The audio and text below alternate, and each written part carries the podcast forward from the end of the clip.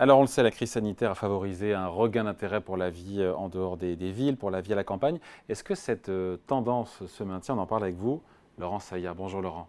Bonjour David. Journaliste au magazine Le Revenu. Est-ce que quelles conséquences, j'ai envie de dire, sur l'évolution euh, des prix du foncier en zone rurale? Alors, oui, David, vous saviez que après la crise sanitaire, euh, ça avait été une période un peu de ruée vers la campagne, hein, donc euh, les maisons de campagne, mais aussi les terres euh, agricoles et forestières.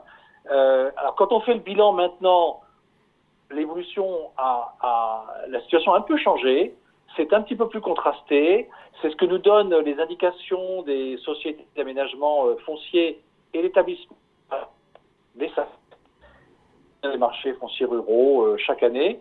Et quand on regarde le, le millésime 2022 euh, et la, et la, période toute récente, on voit que, euh, alors certes, elles sont, les marchés sont toujours, pour l'agricole et le forestier, toujours au plus haut niveau, mais qu'il y a une nette baisse des transactions, euh, à la fois pour les maisons à la campagne, donc c'est souvent des corps de ferme devenus des, des, maisons à la campagne, et pour ce foncier, donc il doit être destiné euh, à autre chose que l'exploitation euh, agricole, à l'urbanisation notamment.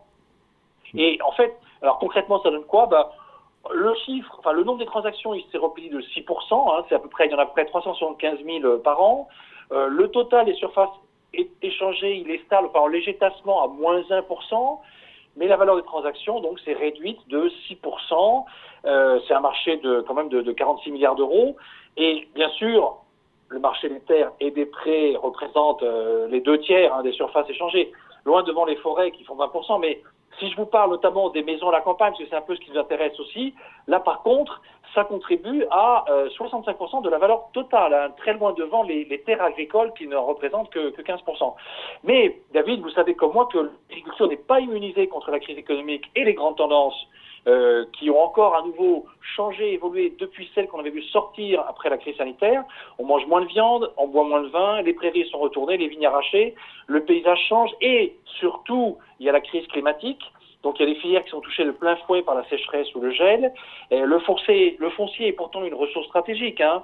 Euh, il y a d'ailleurs en, en l'an dernier encore 20 000 hectares qui ont été vendus pour être artificialisés, c'est-à-dire sans doute trop, mais pour pouvoir euh, euh, servir à, à, à, à l'urbanisation.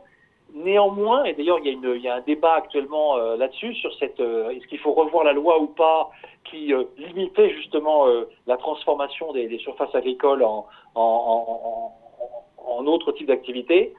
Voilà, mais globalement, on voit que ça se tasse un peu comme dans l'immobilier classique et un peu comme dans tous les gens partis à la campagne faire du télétravail. Et comment évoluent les, différentes composantes de ce marché qui est un marché, je ne sais pas si on, parle de marché de niche pour le coup oui, alors, euh, bon, alors d'abord, le principal auquel on pense, c'est tout ce qui est les terres, les prêts, tout ce qui va servir à l'exploitation euh, agricole.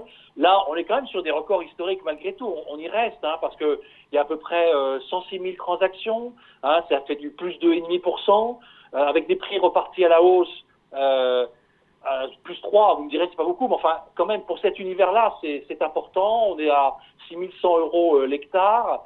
Ça peut monter à plus, bien sûr, 7400 dans les zones de, de grande culture. Euh, mais les prix de ces mêmes biens, quand ils sont loués, aussi ont progressé de, de 3%. Alors, on a des rendements locatifs moyens, mais bruts, hein, qui sont l'an dernier un peu pas loin de, de 3%.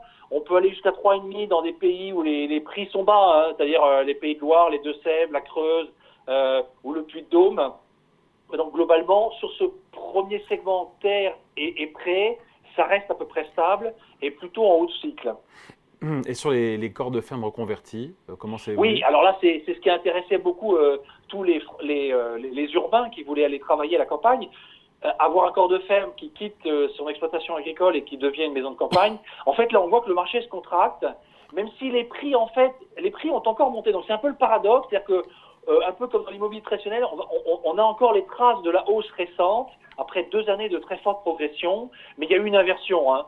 C'est-à-dire qu'au second semestre 2022, euh, il y a eu une baisse de 11% des transactions, bah, à cause des, toujours pareil, hein, la remontée de taux d'intérêt, les difficultés à accéder au crédit notamment.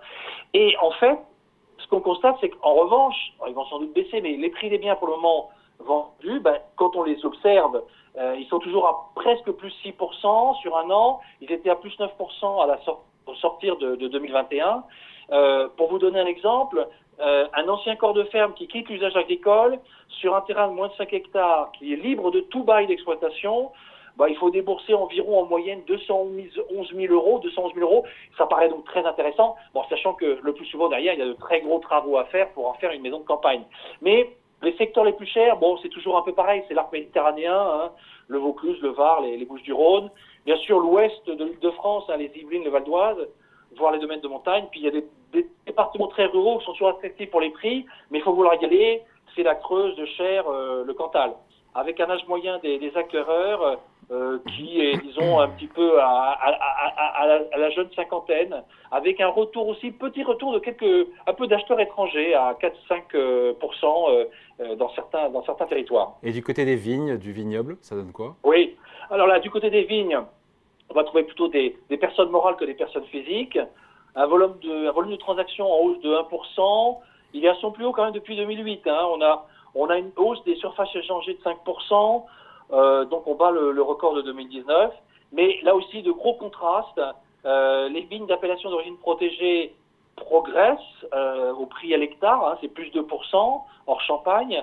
Mais vous avez des régions notamment comme le Bordeaux, tout ce qui est Bordeaux-Aquitaine, on est à moins 3%, donc en dehors de cette hausse des prix, mais bien sûr, à l'exception euh, des, euh, des appellations prestigieuses, Pauillac, Pomerol, Saint-Julien. Néanmoins, quand vous les retirez, le Bordeaux rouge classique, on va dire, il a quand même perdu plus d'un tiers de sa valeur en foncier, à moins 36% en 4 ans. Et vous avez bien sûr les, vignes à haute vie aussi, Cognac, Armagnac. Euh, là, c'est à peu près stable, plus 3%, dans un marché qui, lui, est en baisse, moins 5% sur les transactions. Euh, alors, petit, petite remarque, il y a quand même un, succès des groupements fonciers viticoles, hein, les GVS, qui permettent à des investisseurs en copropriété de se libérer de la gestion et de l'exploitation. Là, il y a une vraie en 10 ans. Les surfaces acquises par ces groupements fonciers viticoles ont été multipliées par 3. Bon, il nous reste à parler, Laurent, des, forêts. Est-ce que les, grands massifs séduisent toujours? Oui, alors c'est plutôt, oui, plutôt les grands massifs justement, David. Hein. C'est-à-dire des forêts de plus de 100 hectares. C'est ça qui a dynamisé le marché. Alors là, on voit effectivement de nouveaux sommets euh, sur euh, la surface totale échangée. On peut aller sur jusqu'à euh, voilà 150 000 hectares, des, hausses effectivement avec des là par contre des grosses transactions. Hein, on est on peut avoir des transactions de 2 milliards d'euros. On a une demande de bois qui est toujours soutenue hein, pour le, la construction et l'énergie. Et il y a bien sûr la fermeture du marché russe. Il y a eu des incendies dans les forêts européennes aussi. Hein. Tout ça, c'est des catalyseurs euh, en fait qui soutenent le marché. Bon, à l'inverse, en fait, les transactions de forêts petites et moyennes, en dessous de 50 hectares, là par contre, elles sont orientées à la baisse. Euh, mais voilà, il y a des régions là, c'est toujours difficile de. Il y a des régions qui très différentes d'autres.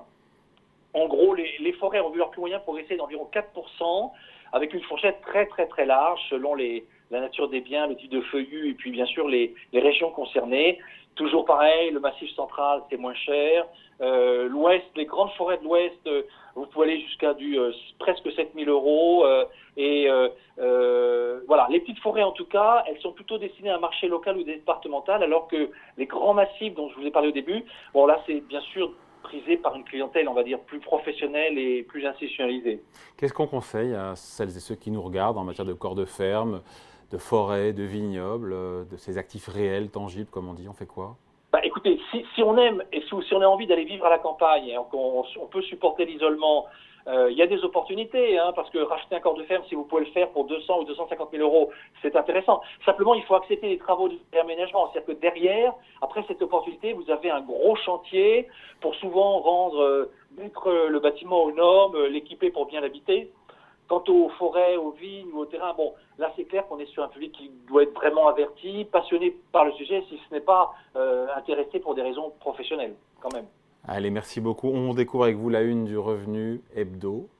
Oui, Qu'est-ce qu'on peut euh, lire ce week-end? Ah bah tiens, les prix du foncier dans votre région, on y est. Voilà, donc bien sûr ce, grand dossier, David, euh, sur lequel a enquêté notre, notre directeur de la rédaction, Gérard Blandin. Et en fait, on fait une interview, entretien exclusif de Jean-Hervé Lorenzi, juste avant euh, les euh, rencontres euh, économiques d'Aix-en-Provence, dont il est le, président, qui vont démarrer début juillet.